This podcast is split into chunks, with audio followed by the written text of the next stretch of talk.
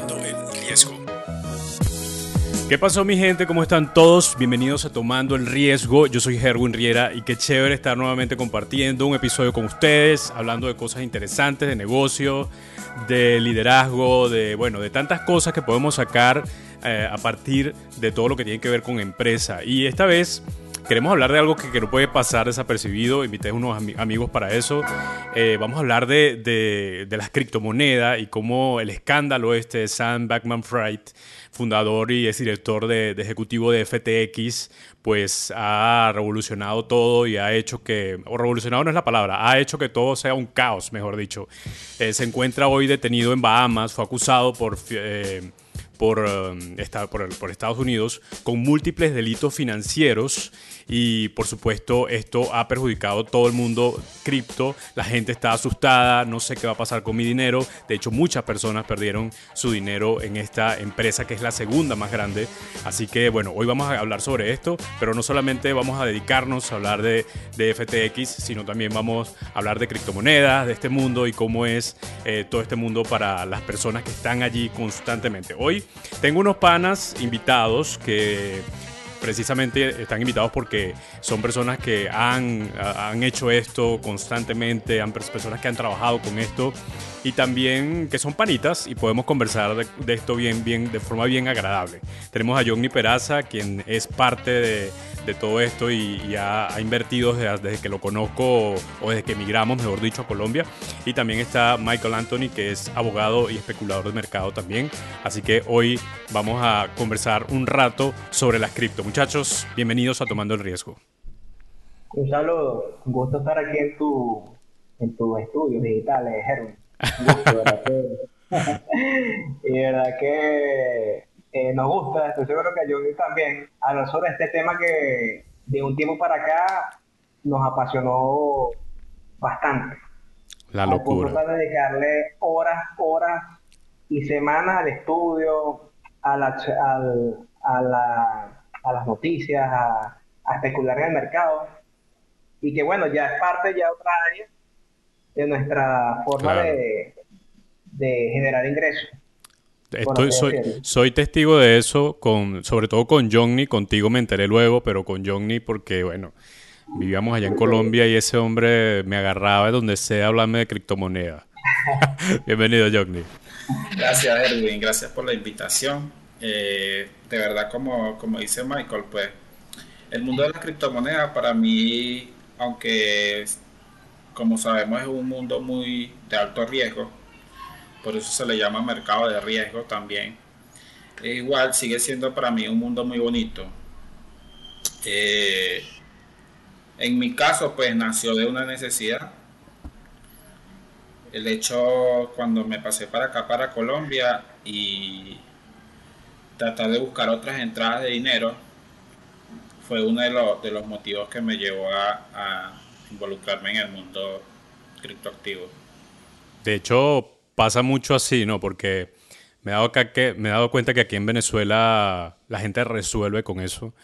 Eh, y también que como hay tanta, eh, tanta presión, tanta, tanto bloqueo, tanto bloqueo, que la gente tiene que resolver. Incluso las, eh, las organizaciones que eh, sin fines de lucro tienen que resolver con eso porque no pueden obtener divisas de otro lado. Y mm, hay un, hay un artículo o un título que me gustó mucho de la BBC que pone a al, la criptomoneda como un boxeador y dice, bueno, si, si la cripto fuera un boxeador estaría en la cancha tirado con muchos golpes en este momento, pero ¿sería un knockout o se levantaría o se va a levantar? Y esa, esa pregunta la, la, vamos a dejar aquí un poco en el aire para, para, ver sus opiniones al final y reflexionar sobre, sobre esto porque me pareció muy interesante. Por ahora, cuénteme un poco de, de esa experiencia de invertir en cripto. ¿Cuál ha sido su, la experiencia de ustedes, una experiencia real de esto? Yo sé que nos cuesta a veces hablar un poco de de, nuestro dinero, lo que estamos invirtiendo y lo que hemos ganado.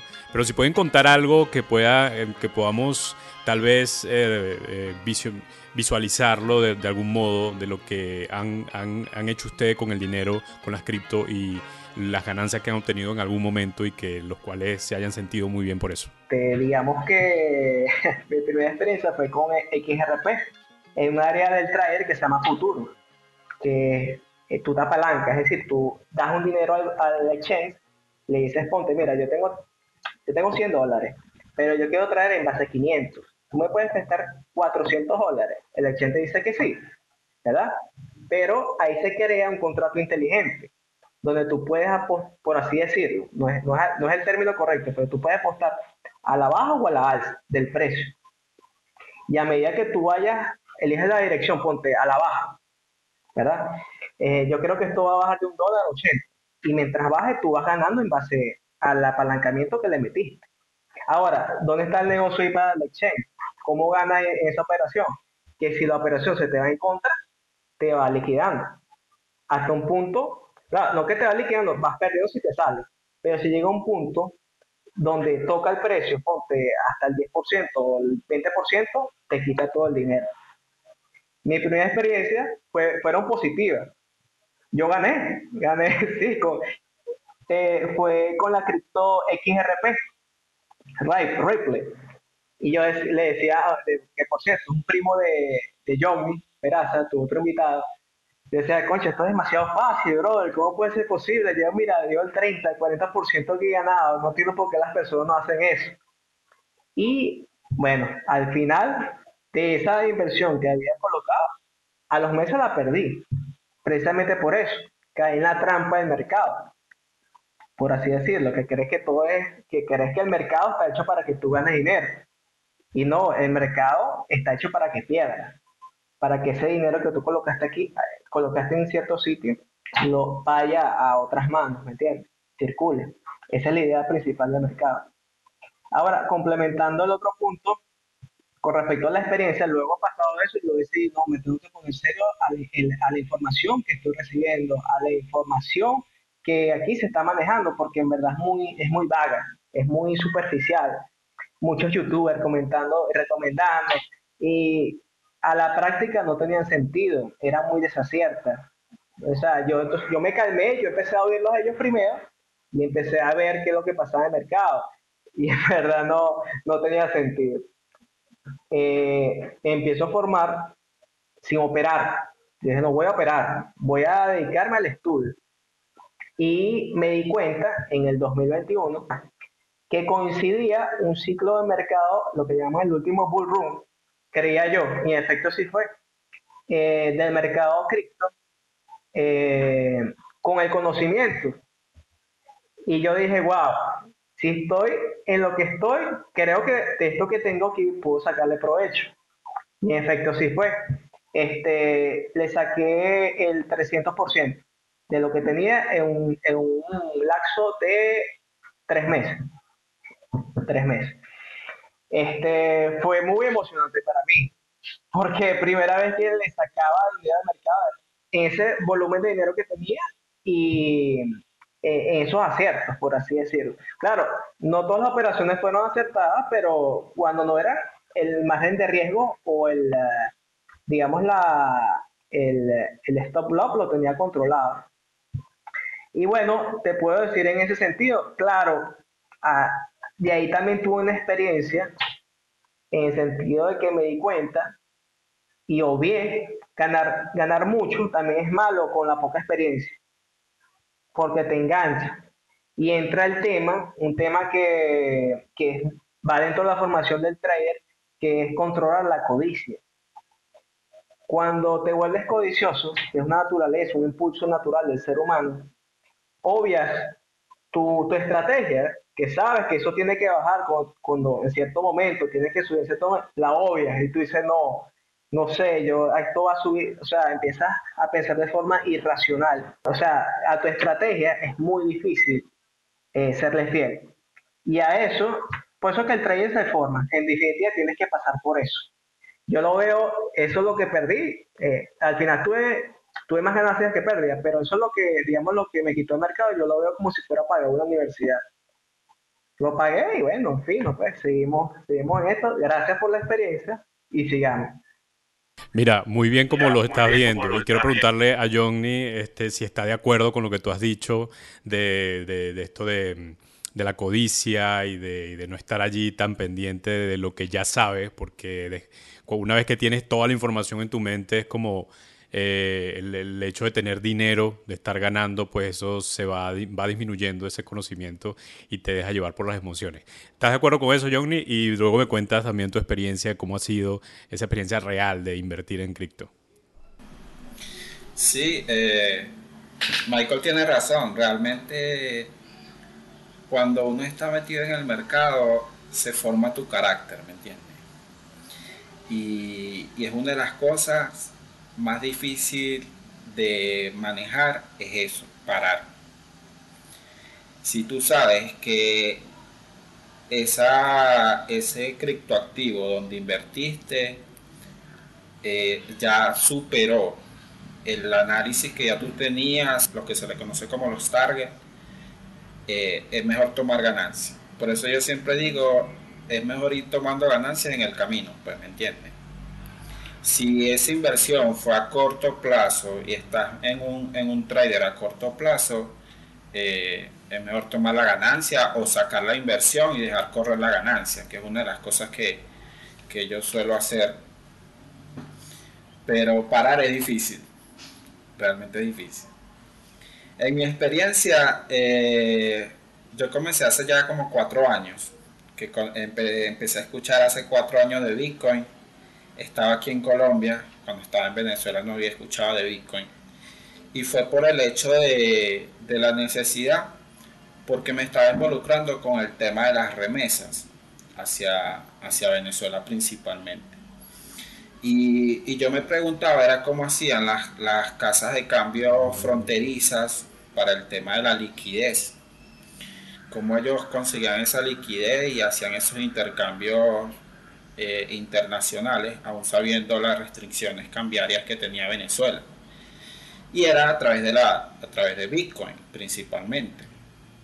Entonces fue, por, e, fue a través de ese, digamos, de ese proyecto personal del tema de las remesas que me involucré en el, en el mundo de las criptomonedas. Cuando conocí Bitcoin, supe que conocí local Bitcoin, que era la primera plataforma donde se comercializa nada más Bitcoin. Y ahí por ahí empecé a, conseguir la liquidez en bolívares, porque compraba Bitcoin y lo pagaba en pesos colombianos, y de una vez lo vendía ese mismo día en Venezuela a cambio de bolívares, y con eso le, iba respondiendo a los clientes que, que iba allí supliendo esa necesidad de las remesas. Entonces, fue un buen tiempo cuando cuando yo comencé ese proyecto y cuando comencé a, indagar sobre el mundo de las criptomonedas, porque estaba, estaba el boom de los airdrop, lo que se le conoce como los airdrop en el mundo de las criptomonedas, que es cuando, en resumen, estás naciendo un proyecto criptográfico y ellos a los usuarios le dan cierta cantidad de monedas por seguir al proyecto en sus redes sociales. Es como una forma de que ellos pagan la publicidad a su misma comunidad. Por, usar la plataforma, por ser uno de los pioneros en usar sus plataformas. Entonces yo estuve involucrado en varios proyectos de eso, donde, donde yo recibí Hydros, que yo te digo que el Hydro es regalo, era algo de regalo que no tenía un costo para mí, que esas monedas, si yo llegaba y las vendía en el mismo momento que estaba saliendo la moneda a cotizar en el mercado, el dinero ya era mío, ¿me entiendes? Y hubieron IROX donde yo recibí dos mil dólares. Hubo uno de los IROX muy significativos donde fue el de Uniswap. Era el primer exchange, pero descentralizado a través de contratos inteligentes.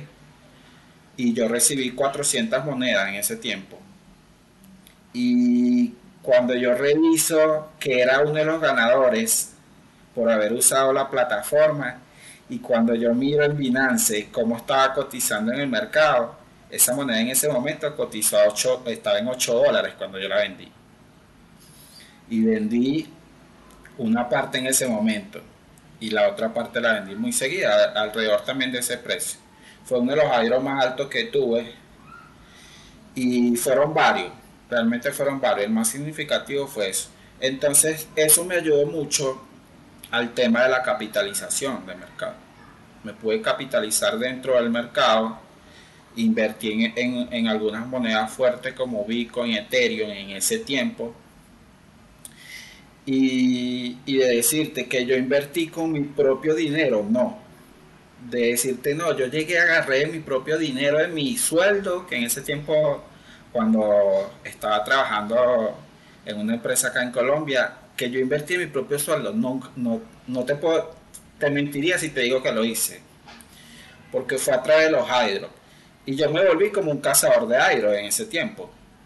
Estaba era puro pendiente de proyectos, de probar los nuevos proyectos, de estar dentro de las comunidades.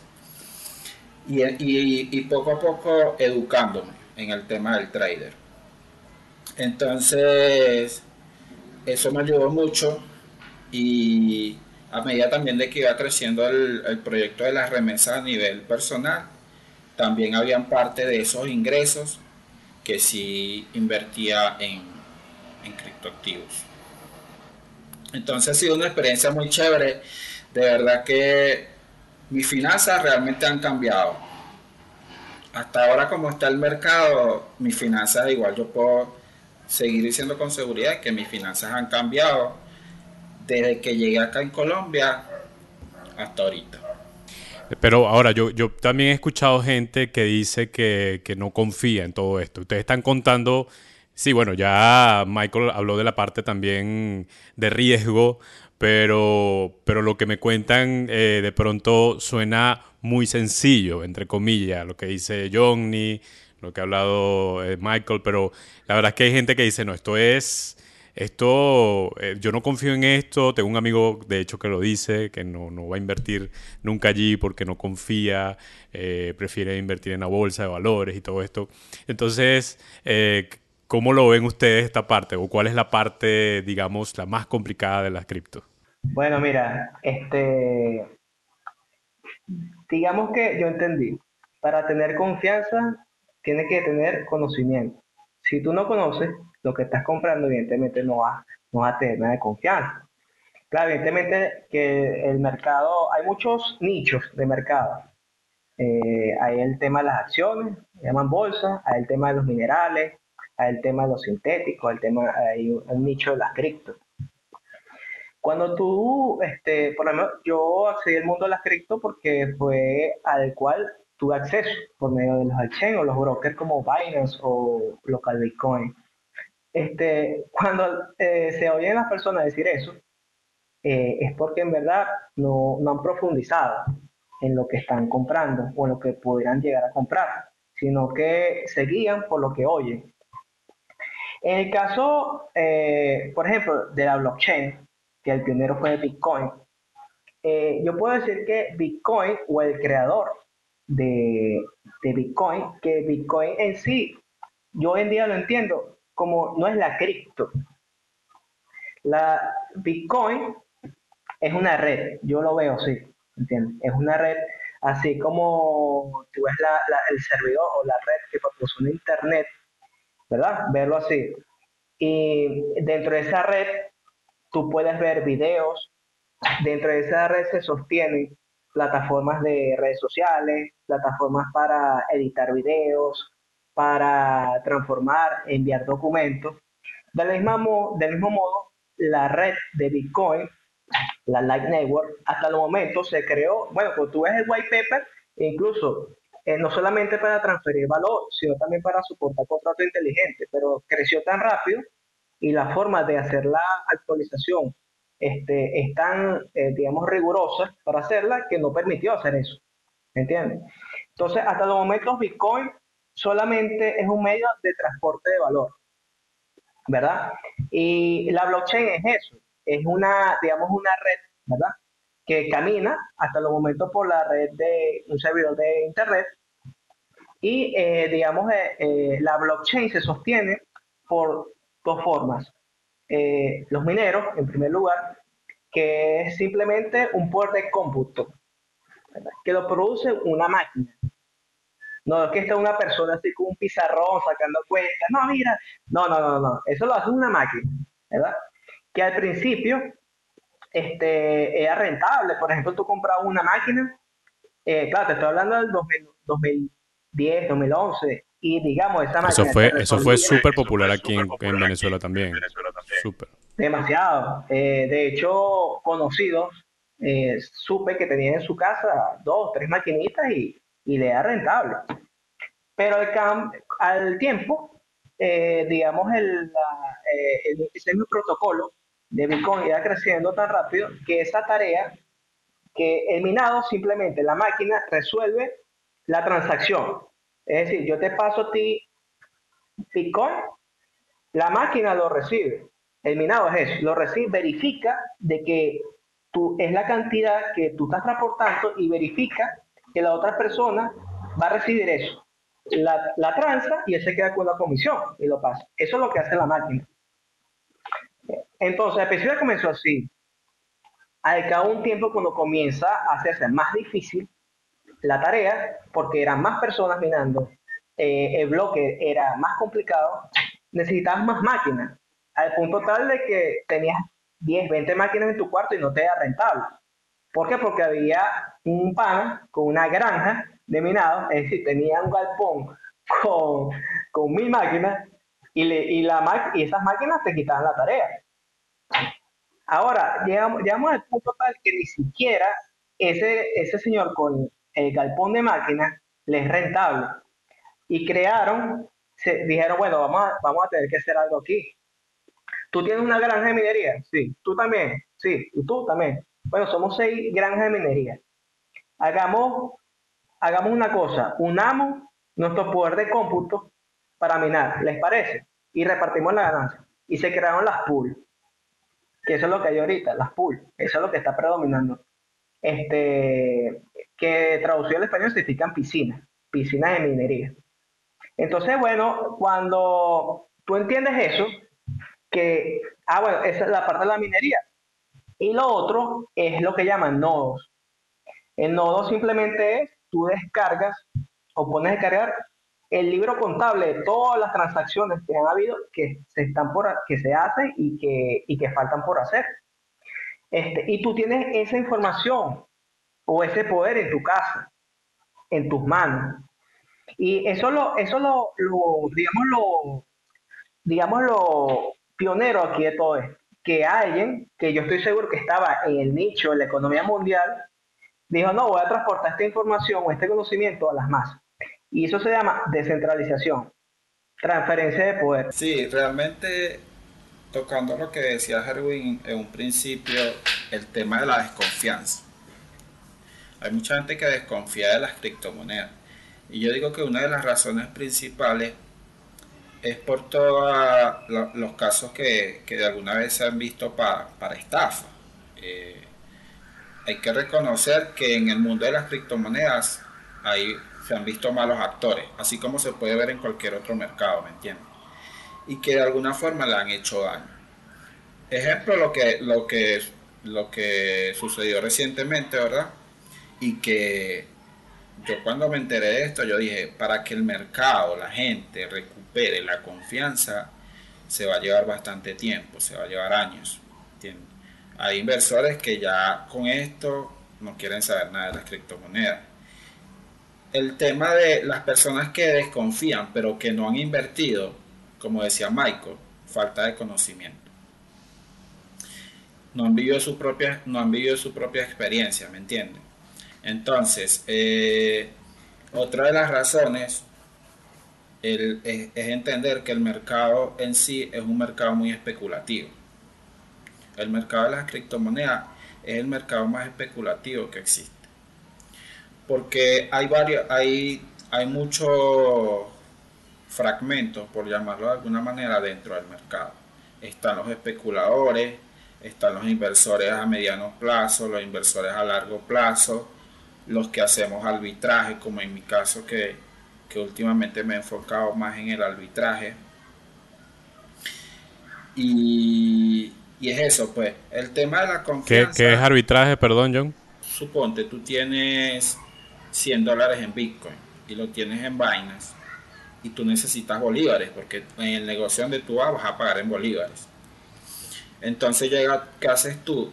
Tú te vas a, a vainas en la sección del P2P y ahí vas a encontrar varios usuarios que tienen como digamos especie de un anuncio en cuanto cuánto te están pagando por esos 100 dólares.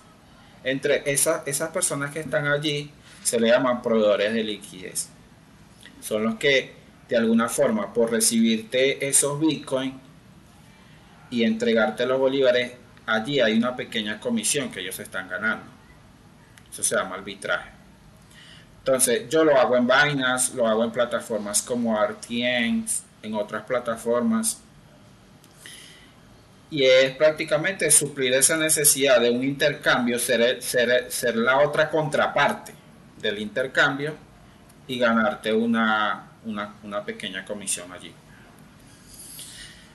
Eh, pero hablando de eso, el tema de la, de la, de la desconfianza eh, parte de allí, pues, del desconocimiento y de vivir su propia experiencia. Porque yo te digo, esa persona que desconfía en un sistema, en, digamos, en tener, en tener en su propia cartera, en su propia billetera, eh, Bitcoin o cualquier otra criptomoneda, incluso hasta, porque fíjate, hay criptomonedas que son paralelas al dólar, no sé si sabías, como el USDT, BUSD, son las más, las que tienen una capitalización de mercado bastante grande y que ellas, en, en teoría, su, su liquidez, su respaldo, estar, debe estar respaldado por un, por un dólar americano. Entonces, eh, allí obviamente uno tiene que confiar en que eso es así. Así como cuando tú tienes tu cuenta en tu banco y tú confías de que el dinero que tienes en tu cuenta bancaria está allí. Cuando realmente sabemos que si hablamos de la parte bancaria, eh, ellos el 100% no lo tienen en liquidez, porque hay partes que lo tienen en inversiones. Cuando tú abres tu cuenta bancaria, tú autorizas al banco a que tu dinero lo use para inversiones. Y así es con, así es con estos intercambios, con Binance, con FTX. Cuando llegaste y abriste tu cuenta, autorizaste. En uno de los términos dice autorizar a la empresa a hacer inversiones de, alto riesgo de tus fondos. ¿Me entiendes? Igual como la banca. Los exchange centralizados, en este caso, que es el tema del cual estamos desarrollando, ellos están funcionando igual que la banca dentro del mundo de las criptomonedas.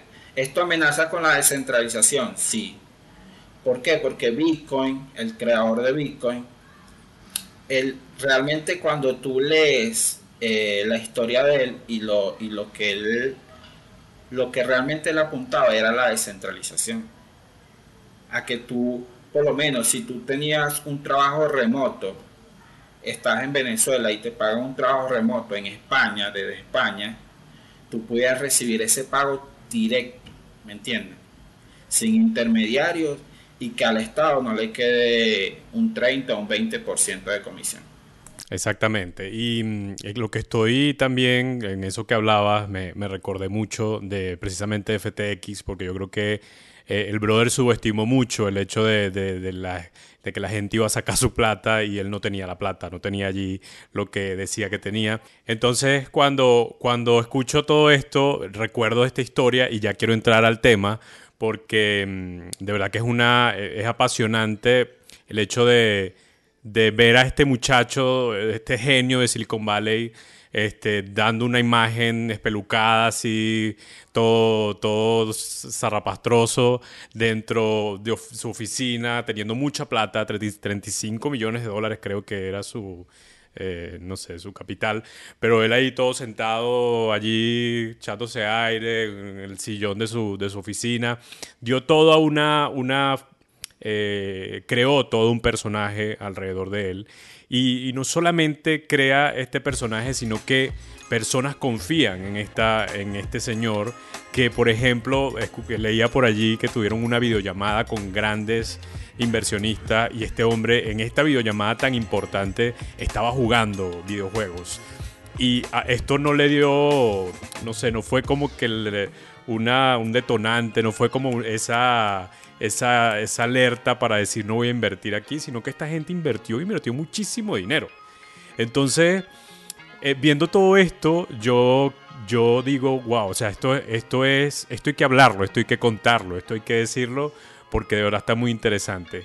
¿Qué sabían, cómo veían ustedes este, a este fundador, a Sam Backman Fried, y, qué opinan de todo esto que está pasando con FTX y todo? O, cuénteme un poco también de lo que ha pasado para estar en contexto. Bueno, de mi parte con, ese personaje, como tú lo dijiste, eh, sabes que, bueno, en la parte de la abogacía, en la parte de la finanza, o sea, uno aprende a tener mucha suspicacia. Y yo me pongo a averiguar quiénes son ellos, porque tú ves FTX y FTX, lo ves una imagen, pero detrás de eso hay personas. Entre eso me pongo a averiguar sobre Sam y su estructura. Y me pongo a averiguar sobre ellos, que hay información bastante sobre, sobre su entorno. Resulta ser que Sam, los padres de Sam, son abogados fiscales, muy reconocidos en los Estados Unidos, con mucha influencia eh, con reguladores de la SEC, que traducido al español, o sus siglas significan Security Exchange eh, eh, Community, o sea, es una comunidad de intercambio. Entonces, bueno, vemos que por lo menos en ese caso, para acceder, como tú habías mencionado ahorita, que está hablando con personas, sé con personas de poder, con personas de influencia, tú dices, ya va, que Ah, bueno, tú ves que por lo menos el puente, por ahí va, por ahí va. Vemos que la, CEO de su empresa, que viene siendo su novia, se llama Carolina Ellison, aquí un hotel. Su padre trabaja actualmente con unos reguladores fuertes de la SEC que se llama Gary Gexon, Gary Henson, este, que a la par eh, digamos, Gary, esa persona que trabaja actualmente en la SEC, estaba muy fuerte relacionado porque tiene años trabajando con uno de los mayores estafadores de la historia de Estados Unidos. Se llama Barney Madoff. Estafó a los estadounidenses 65 mil, 60 mil millones de dólares. Eh, ese fue uno de los mayores, es una de las estafas de Estados Unidos y era trabajador de la SEC. Entonces, tú te pones a ver todo esto y te pones a ver con más suspicacia, leo lo superficial, cómo esas personas lograron acceder a ese tipo de relaciones. Y a mi criterio, eh, fueron, digamos, medios, eh, digamos, manipulados por, eh, digamos, por personas con mucho más poder para quitarle el dinero del mercado. Porque ese dinero no, no desaparece, ese dinero pasa a otras personas. Ahora, ¿a dónde pasó? Cuando te pones a ver que ese dinero, o gran parte de ese dinero, se utilizaba para financiar partidos políticos del lado demócrata, y ahí no se van a conformar con mil, eh, trabajan con volúmenes enormes. Entonces, cuando te pones a ver eso, claro, evidentemente el afectado, el afectado es el mercado cripto. Y también era un filántropo, porque se la pasaba regalando plata y todo eso. Sí, sí. La imagen que, como tú dices, que se creó, la gran mayoría se la comió. Y claro, evidentemente como estaba respaldado por, digamos, esas personas que eran cercanas a ellos, como sus padres, que son personas que están metidos con personas de la SEC, que eran abogados fiscales, este, evidentemente confiaron. Pasa todo eso y tienen la excusa de la guerra tienen la excusa de, la caída de, eh, los mercados eh, bursátiles y bueno, sencillamente desapareció el dinero. Este, a mi criterio, el caso de, a mi criterio, viendo desde el punto de vista netamente, digamos, especulativo, es decir, ganar, ganar dinero.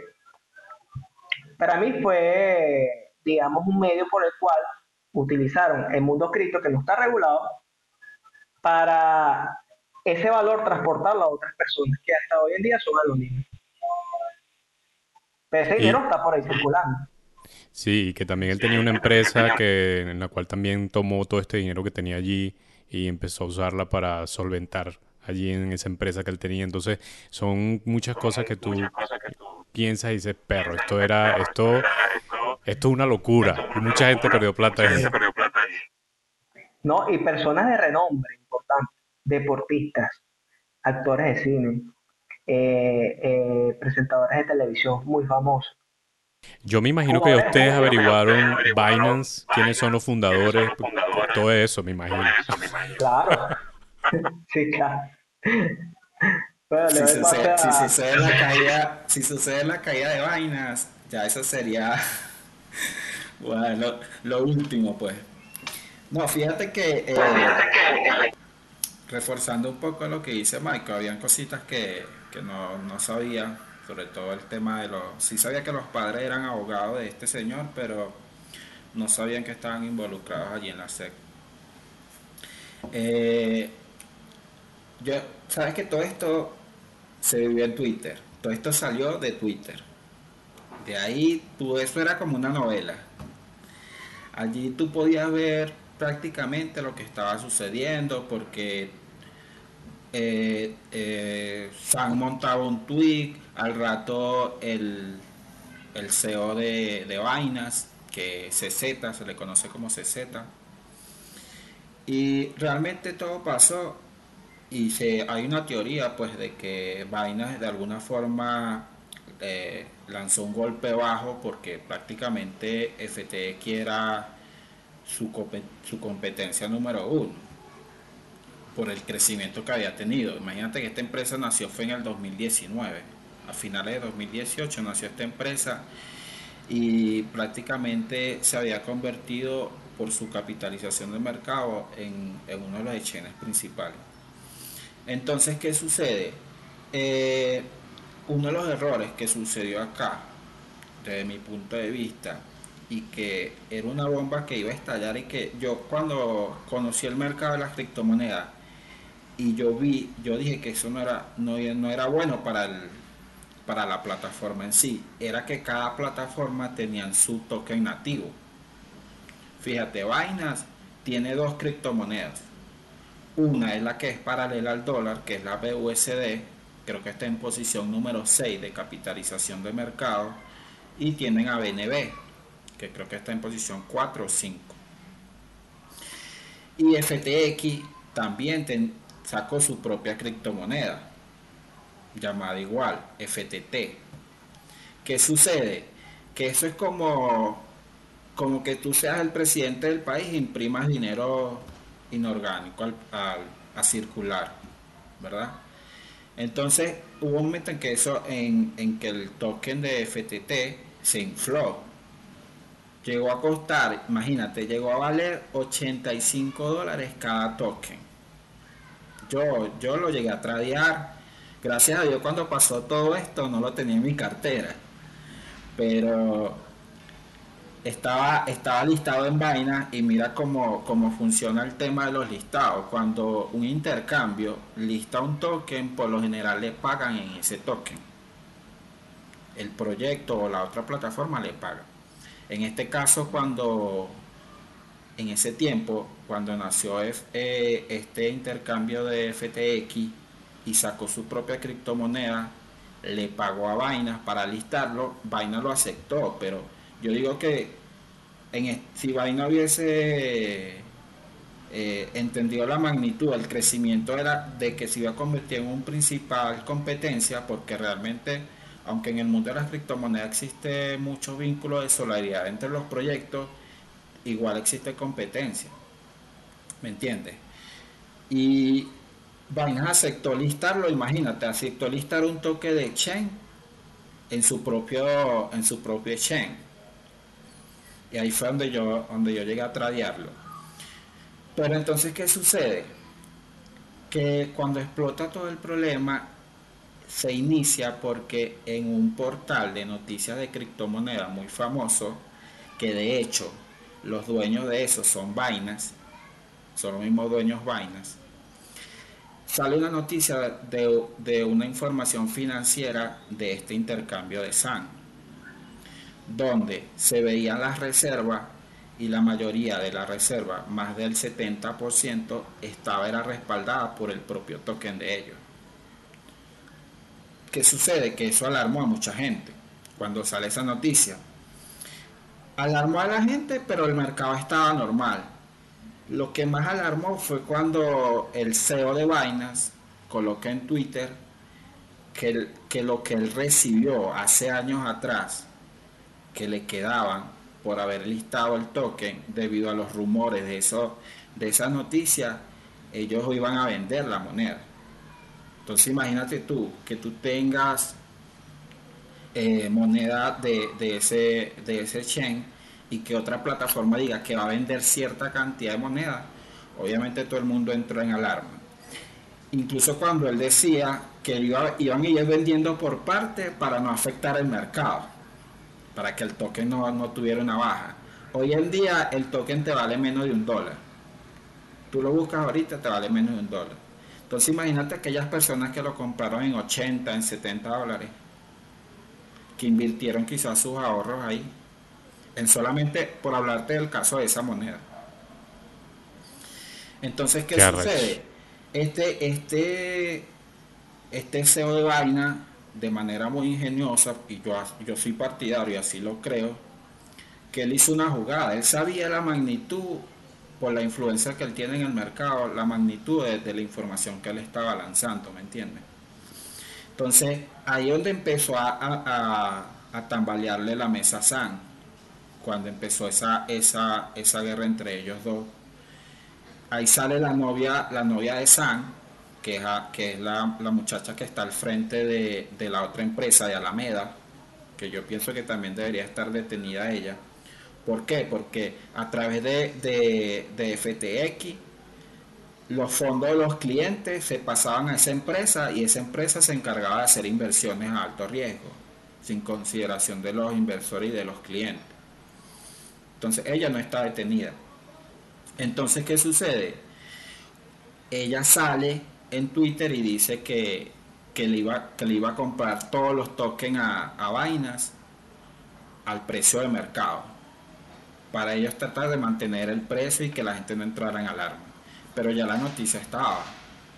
Ya, ya se venía, ya, y, el, y, a eso súmale el sentimiento de mercado, que como, como estaba ya la gente con lo de con lo que había pasado con otro proyecto llamado Luna y todo eso. Ahí es donde empezó la gente a retirar porque empezó el rumor de que hubo lo que se le llama una corrida, prácticamente una corrida bancaria, pero dentro de este chain. Empezaron a retirar y retirar. Los, los que fueron, los que tuvieron esa agilidad, esa supicacia, como dice Michael, fueron los primeros en hacer su retiro del exchange.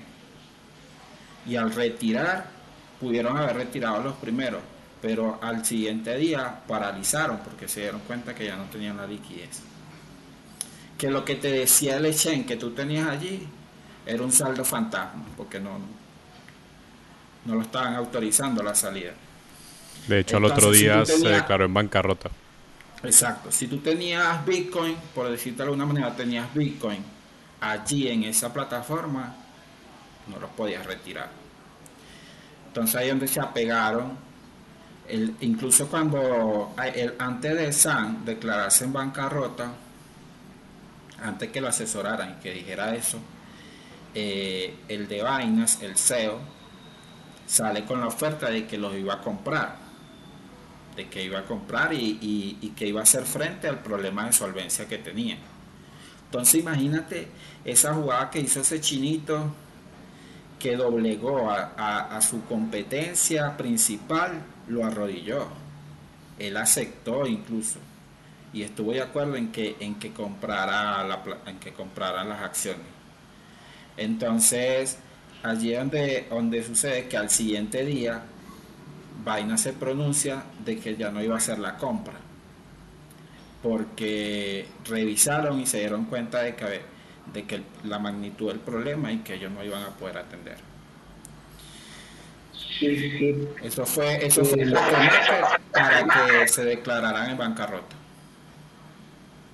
Y fíjate, a mi criterio, comprar o no la, la exchange o, o hizo lo que hizo iba a ganar de las dos formas, de las dos maneras, porque ya sea que absorbiera su empresa iba a ser mucho más grande, o que la terminara, como dice Chuga, como dice aquí en Venezuela, es un dicho muy coloquial, el palo cochinero. Listo, la cualquiera formas iba, iba a ganar el CEO de, de Binance. Y bueno, Sí, tienes otro punto. Total, sí. Yo de verdad, eh, yo estoy aprendiendo con ustedes. Yo, estoy, yo no estoy... Yo, me metí en esta vaina, empecé a investigar, a buscar y, y, dije, Dios mío, pero ¿qué me estoy perdiendo yo? Este show en Twitter. Esta vaina está muy buena y lo que me perdí. Usted estaba en una novela, de hecho. Una novela, de hecho. es que esto es, es un mundo total, es un mundo total. ¿no? Mira, este, este traicionó a este. ¡Ah! No te creo, pero ¿quién le dijo a este? Y la novia, y la novia que hizo. Y viste que sus papás son. ¡Ah! sí, sí, total. De hecho, eh, los Twitter que lanza este fundador. Dice, lamento mucho de nuevo que hayamos terminado aquí. Fue uno de los tweets. Otro es, ojalá las cosas puedan encontrar una manera de recuperarse. Ojalá esto pueda traer, traerles algo de transparencia, confianza y gobernabilidad. Me equivoqué. Debía haberlo hecho mejor, escribió. Y viendo esto, estos tweets eh, leyendo sobre la gente y, algunas personas que eran clientes diciendo que habían perdido todo, otros dando su opinión de que, de que, bueno, de las criptomonedas, que ya no había que confiar en esto. Y aquí viene este, este mm, título de BBC donde dice que si fuera un boxeador estuviera allí tirado. Eh, con muchos golpes en este momento la cripto, pero sería un knockout o se levantará. ¿Qué creen ustedes de eso? ¿Será un knockout o se va a levantar la cripto de esta crisis y van a seguir eh, este, allí con ustedes y ustedes allí con ellos? ellos? Mira, con esto te digo algo muy concreto. Para la existencia de la, de la criptografía no, no se necesita exchange o broker. No se necesitan las exchanges surgen como una necesidad para que las personas que tengan poco conocimiento accedan a ese nicho, a, esos servicios que, ofrecen o esos productos que ofrecen la, la criptografía. ¿Por qué? Porque como te dije ahorita, esa criptografía se, se maneja bajo sus propias redes.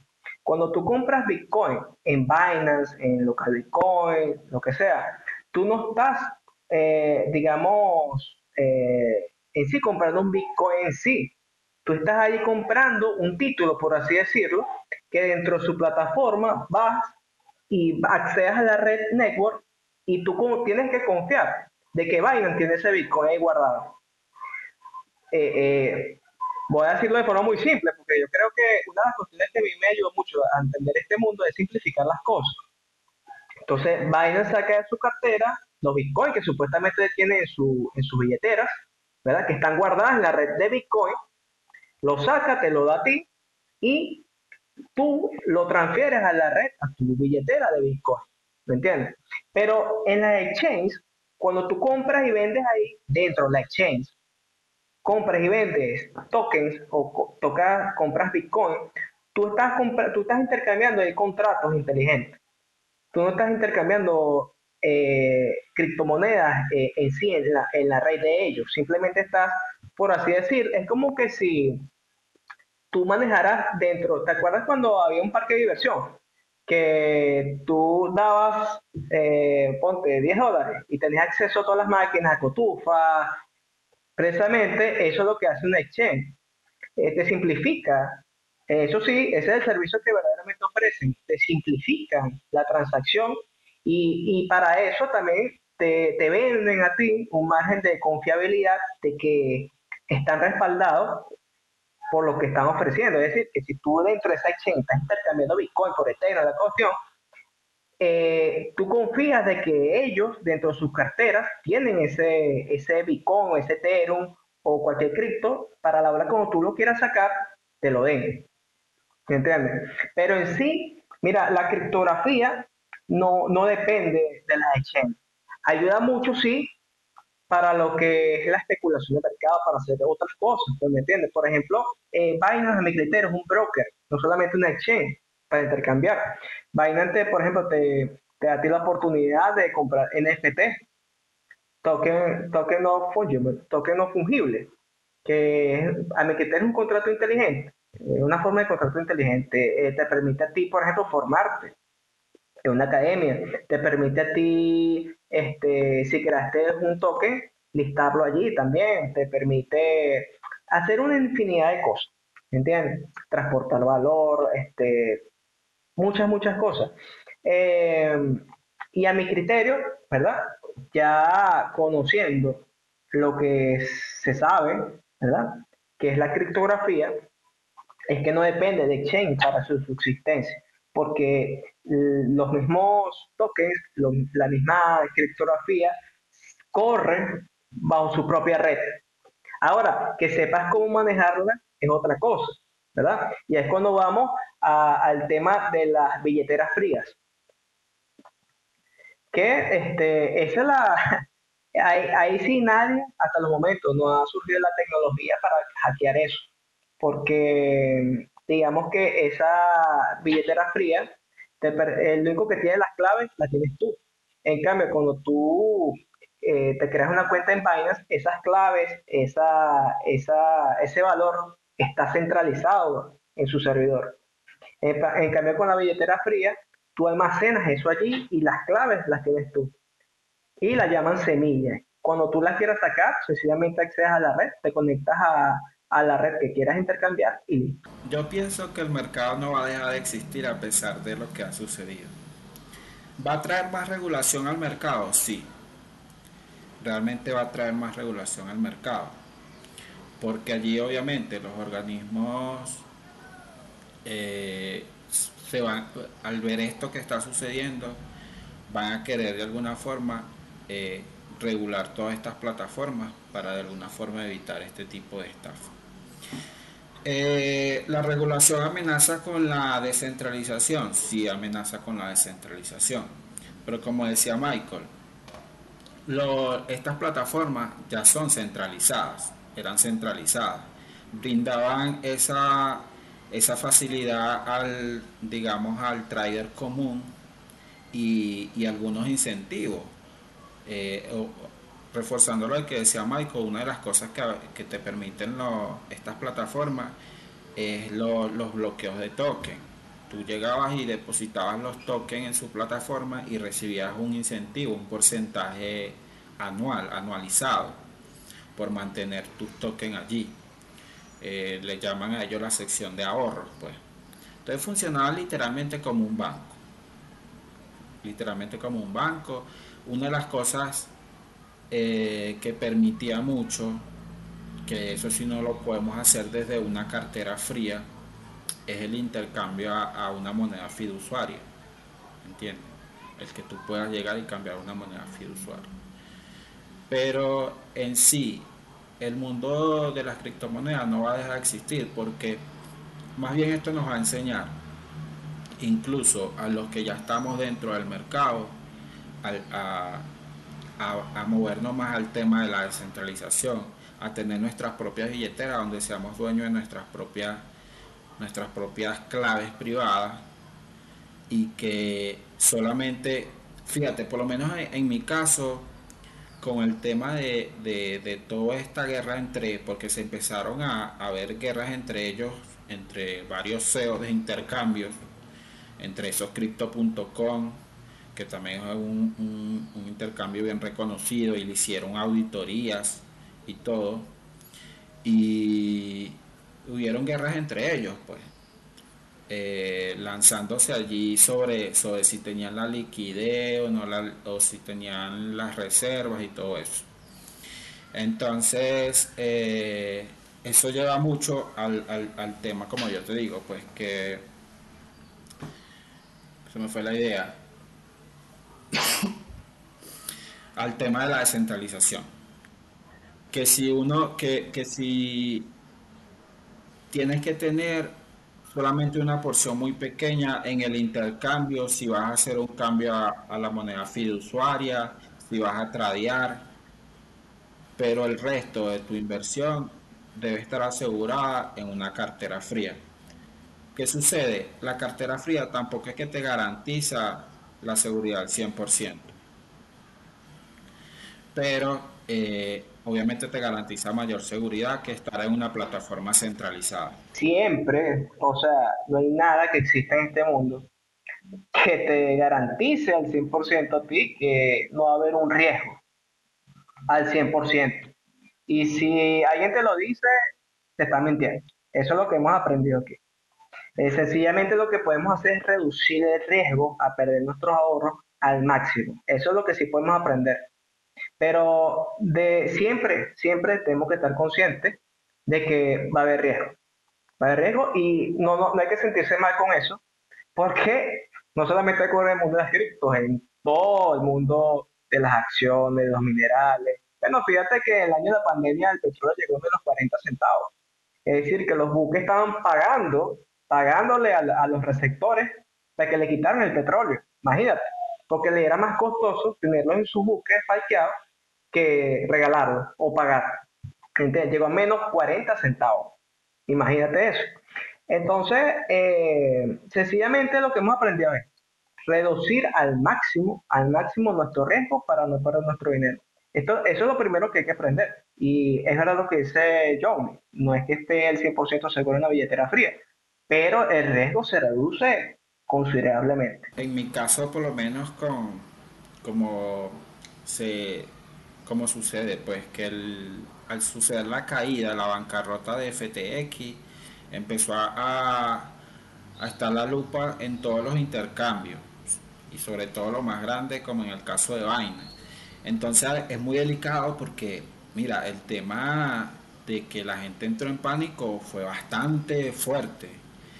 Fíjate que a mí me llegaran personas, personas hablándome de que los asesorara en crear billetera fría, en, cuál, cuál les recomendaba y todo eso porque querían sacar el dinero de vainas. ¿Cuál es el error? Que para el trader que está comenzando, o para el inversor que está comenzando, el pequeño inversor, usaba mucho estas plataformas para ahorrar. Y realmente son plataformas de intercambio, de uso corriente, ¿me entiendes? Lo, si tienes mayores activos y, es una inversión a largo plazo, debes tener tu propia billetera. ¿Entiendes? Entonces, el, tema, por ejemplo, de nosotros, como en mi caso, que somos proveedores de liquidez en esta plataforma, de, en el caso de Binance, que está bajo la lupa también, es bastante fuerte, porque yo decía, ¿qué hago? Retiro mi dinero, me lo llevo para cartera fría, lo mantengo allí, o sigo operando para poder responder al tema de las remesas, que es lo otro que funciona, lo otro que me da el diario. Entonces, es delicado, pues, porque si tú estás allí dentro del P2P, en este caso, operando, eh, tienes que tener la liquidez. No puedes operar sin liquidez, ¿me entiendes? Pero como dices tú, hay que tomar el riesgo. Y de eso se trata. Y yo ahorita estoy tomando el riesgo con Binance.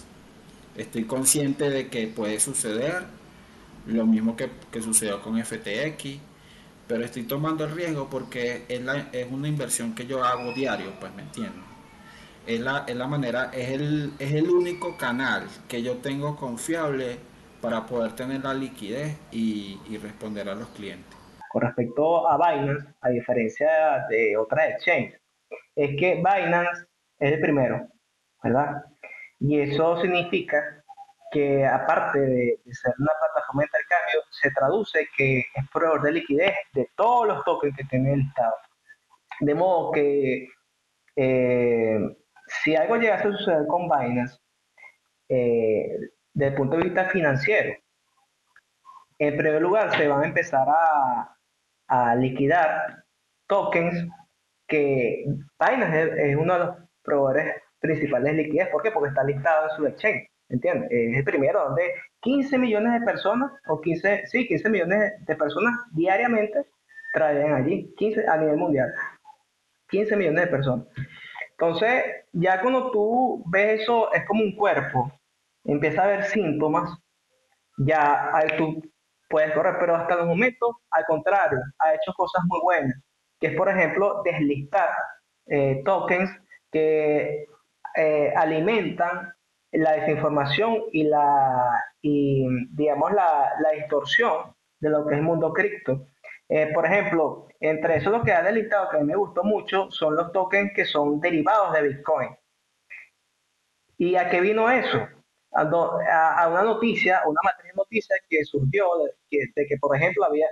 Ah, resulta ser que hay más tokens de Bitcoin circulando de los que hay declarados.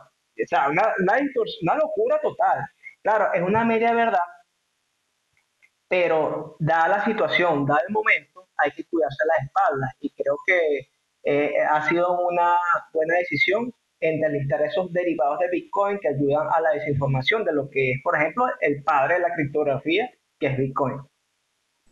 Total, y, muy bien lo han dicho ustedes. De hecho, este podcast se llama Tomando el Riesgo precisamente porque eh, lo hacemos en todo, en todas las áreas, creo yo. Tomamos el riesgo en todas las áreas de nuestra vida. Y, claro, no tomamos riesgos sin a lo loco, ¿no? Nosotros nos visionamos, tenemos planes y, y buscamos de qué manera lo vamos a hacer precisamente para reducir el riesgo, pero igual hay que asumirlo porque si no lo asumes nunca vas a tener lo que quieres, nunca vas a lograr lo que quieres. Entonces de eso se trata, de hecho, este podcast. Y, todo lo que hemos hablado hasta ahora eh, de, lo que tiene que ver con las cripto, el mundo en el que, me he perdido por estúpido, eh, y, todo esto que, es tan interesante y, sobre todo porque hay muchas cosas allí que, por ejemplo, hay un surcoreano que lo están buscando también que hizo la moneda de esta Terra o la, criptomoneda. Entonces, eh, ves que hay, eh, hay tanta, tanta dificultad y tanto riesgo, por supuesto, que ustedes como, como personas que están allí invirtiendo constantemente tienen que igual buscar la forma de hacerlo, de, de, hacerlo la mejor, de la mejor manera y que esto pueda obviamente darle los frutos que ustedes esperan. Entonces, todo esto que me han hablado, todo esto que hemos conversado, lo que me han dicho de pronto, detalles, cómo me lo han mostrado en parte de Michael, que me hablaba algo mucho más sencillo, eh, eso me gusta porque es la forma en que se tiene que hacer. Es como, ustedes que lo han vivido y para las personas que, que de pronto quieren conocer más del tema, esto es lo que ocurre detrás. Esto es lo que pasa cuando te metes con las criptomonedas y cuando estás allí y pasa un peo como este tan grande y, ahora tienes que resolver, ahora tienes que buscar qué hacer. Un peote. Entonces, qué, interesante, ¿verdad, muchachos? Me ha gustado mucho la conversación. Ya tenemos que ir cerrando. De hecho, una de las cosas que le iba a, preguntar y ya la ha respondido Johnny gran parte es que van a hacer ustedes ahora. Y, ya, pues, Johnny ha dicho: Voy a asumir el riesgo, voy a hacer con Binance, que es la primera, ¿no? La primera empresa eh, que está allí en el top. Luego venía FTX. Y que esto incluso los empleados, el equipo de, esta, de Sam ganaba un millón de dólares diarios, se ganaba esta gente. Era mucha plata lo que tenía esta, este carajo y cómo de tener tanto dinero pasó a estar tan mal. Eh, acá también se pueden sacar varias lecciones del fundador y cómo, cómo hizo que esta empresa que muy rápido creció cayera tan rápido también a niveles, pero horribles. Entonces, solo me queda, muchachos, es despedirme y pedirles que si tienen algo más que decir de, de las cripto, está, ahí está el micrófono. Eh, por ahora ya hemos hablado bastante, seguramente nos vamos a encontrar en otra oportunidad para seguir hablando de cripto porque ya este tema entró a tomando el riesgo y creo que no me salgo de esto. Bueno, gracias por la invitación, Erwin, de verdad que muy encantado. Esperemos que cuando tengamos otra próxima reunión hablemos de otro tema más positivo para el mercado. Porque así va a ser, pues yo digo que el mercado seguirá existiendo, eh, va a corregir, el mercado está muy verde todavía, eh, vendrán las regulaciones que tendrán que hacer, los intercambios tendrán más presión a nivel de, de regulación, pero seguirán supliendo la misma necesidad pues que vienen supliendo. Y, en el tema de Bitcoin y las otras criptomonedas también seguirán. Algunas, algunas obviamente dejarán de existir porque así va a ser. Pero aquellas de mayor capitalización seguirán cumpliendo la función que cumplen.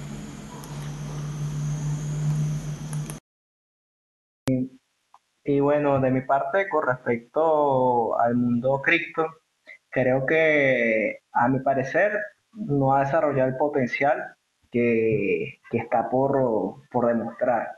Ha dado vestigios, ¿verdad? Entre eso, los contratos inteligentes, la parte más web 3 y el tema del metaverso, que por cuestiones de, de ciclos de mercado está muy, muy lejano, pero a mi criterio, si se espera, se tiene paciencia para, si, si está en esta área como la que estoy yo, que es especular el mercado, creo que es una oportunidad de oro, a mi criterio, que esta corrección fuerte eh, haya sucedido, porque sabes, todo estaba cayendo y sabes qué vas a comprar. A diferencia de antes que simplemente sabías algunos rumores, algunas cosas, no sabías más o menos lo que era, qué estaban por demostrar.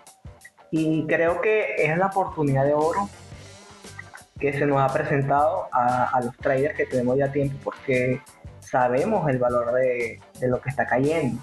Que tiene que caer porque un, solo. Porque todo está cayendo, no solamente el mundo de las cripto, todo está cayendo. Este, es algo normal cuando conocemos de, de ciclos de mercado, estamos conscientes que esto es la primera vez que ha sucedido. Ha sucedido en reiteradas ocasiones, en 2017, 2008. Eso no da paz, ¿entiendes? En ese sentido, sencillamente hay que tener paciencia, reducir el riesgo tomándolo en su momento y nada, estar consciente de que se nos ha presentado una oportunidad para cuando llegue el momento tomar el riesgo y, accionar. Perfecto, muchachos. Agradecidos entonces de que me acompañen hasta este punto, hasta, hasta esta hora, que de verdad es el podcast más largo que he hecho, creo yo, pero está muy interesante. Y bien, ahí escuchaban a Johnny Peraza y Michael Anthony, ellos son especuladores de mercado cripto y por supuesto eh, amigos míos, panitas, que simplemente nos reunimos para hablar de las cripto y de todo este tema bien interesante. Vamos a tener seguramente otras, otras conversaciones chéveres como esta, pero por ahora creo que hemos entendido bastante y hemos hablado bastante también de toda la crisis que hay actualmente en las cripto. Mi gente, eh, gracias por acompañarme hasta este punto. Les invito a que puedan ir a nuestra página web y suscribirse a nuestro newsletter que lo estamos entregando cada martes. Así que vayan hasta allá, se llama Genios. Vamos a tomar alguna reflexión algunas palabras de los empresarios que hemos entrevistado que quedan sueltas, profundizamos, se los damos en este, en este formato y además le, damos también algunos recursos para que sigan creyendo, creciendo perdón, en la empresa que están haciendo. Y también invitarles a que no se pueden perder los lunes y viernes un formato que de, Tomando el Riesgo que estamos lanzando esta semana, se llama el Kit del Founder y acá compartimos eh, herramientas también, recursos, pero para tu salud mental, porque sabemos que esto de emprender eh, lleva muchos retos, eh, tener el espíritu emprendedor implica estar pendiente de muchas cosas y sabemos que para los empresarios eh, es importante que tener una buena, una buena salud mental. Allí estamos compartiendo algunos temas interesantes, hablamos del aislamiento, el viernes vamos a hablar del estrés, pero también vamos a tener invitados profesionales de, de, la salud mental para que nos hablen y nos compartan otras cositas bien interesantes lunes y martes, ya sabes. Y los miércoles compartimos eh, la, la, acostumbrada entrevista, conversación con líderes y por supuesto este, esta conversación que están escuchando hoy. También invitarte a nuestro, a, nuestro, a nuestro canal de YouTube, Tomando el Riesgo, no consigues así. Y por supuesto te suscribes y le das a la campanita para que estés enterado de todo lo que subimos. Y algo muy importante que les quiero pedir si pueden hacerlo apenas termine este episodio, se los agradecería mucho porque eso, es lo más, digamos, lo que esperamos eh, de, todos los que nos escuchan y eso es la gran ayuda que nos pueden dar. Ir a, Spotify, Apple Podcasts, Amazon Music, todas las plataformas de audio y suscribirse y también dejarnos una reseña en Apple Podcast porque eso aumentaría nuestra reputación y sería muy bueno para nuestro podcast. Así que si puedes ir en este momento a hacerlo, te lo agradezco muchísimo. Bien, me despido en la producción o en la producción ejecutiva está Robert Carpenter y yo soy Herwin Riera. Nos vemos el próximo viernes con el, el tema de estrés. Chao.